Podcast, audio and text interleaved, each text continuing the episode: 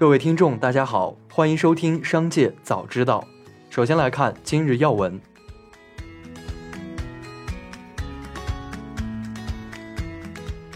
马斯克如今是全网的重点关注对象之一。先是出资四百四十亿美元买下推特，而后又在管理该互联网企业时新政频频。有数据显示，埃隆·马斯克的个人财富在过去一年中迅速缩水，损失近三分之一。相当于平均每天损失约三亿美元。据报道，马斯克资产缩水的主要原因是特斯拉的股票动荡。受经济不景气的影响，这家新能源车企的股票在一年内下跌百分之五十六。如今，该公司市值已跌到二零二零年十一月以来的最低点。惠普表示，作为更广泛转型的一部分，计划将全球员工人数减少约四千至六千人。惠普员工总数将因此比一年前的约五点一万人减少多达百分之十。惠普表示，该计划的目标是实现每年十四亿美元的成本节约。惠普表示，相关举措预计将在二零二五财年结束前完成。下面来关注企业动态。十一月二十三日，星巴克中国官博发布消息称，今天上午我们错误激活了一条内部测试链接。当前我们已经完成了系统设置的修正，并发起了自动退款，也通过短信通知了顾客。给大家带来困扰，我们真的很抱歉。据多位网友反馈，星巴克抖音此前推出零点零一元两杯馥芮白咖啡券活动，最后下了九十几万单，不少网友抢券后发现无法兑换。目前星巴克已陆续发起退款。多家车企近日对旗下新能源汽车产品进行了价格调整。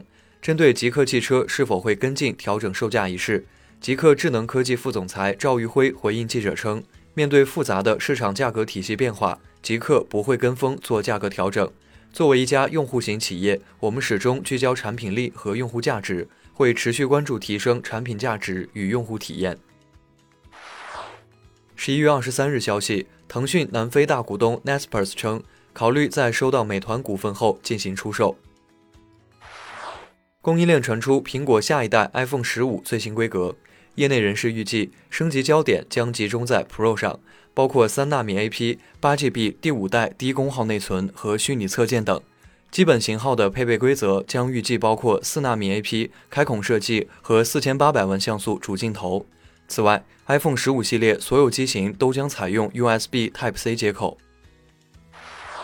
比亚迪汽车官方微博发文称，将对王朝、海洋及腾势相关新能源车型的官方指导价进行调整，上调幅度为两千元至六千元不等。具体车型的调价通知将另行发布。记者以投资人身份致电比亚迪投资者关系部，工作人员表示，二零二三年一月一日前下单的客户不受此次调价影响。问及之后是否会继续上调价格，工作人员表示暂时没有收到通知。近日，长安汽车对车主反映车机系统开机弹出广告作出回应。据长安售后部门工作人员表示，出现广告是正常情况。相对其他企业来说，长安的广告时长较短。工作人员还称，广告对于正常使用来说几乎没有影响，目前不会修改。如果反馈这一问题的用户较多，会进行考虑。此前，有长安车主反映称，在车辆启动后，车机系统出现开机广告。内容为长安汽车的狂欢月促销活动，多位车主表示，虽然广告时间不长，但出现在自己车上令他们感到不妥。当地时间十一月二十二日，脸书母公司 Meta 的发言人 Andy Stone 在推特上否认了其 CEO 马克扎克伯格将于二零二三年辞职的消息，称 This is false。此前，新闻网站 The Leak 援引一位消息人士的话称，扎克伯格将于二零二三年辞职。不过，这一决定不会影响元宇宙业务。该报道短暂推动 Meta 股价上涨百分之一。最后来关注产业发展动态。据工业和信息化部官网消息，工业和信息化部、市场监管总局、中央网信办等十八部门近日印发《进一步提高产品、工程和服务质量行动方案（二零二二至二零二五年）》。其中提出，督促平台企业强化平台销售和直播带货产品的质量管控和追溯。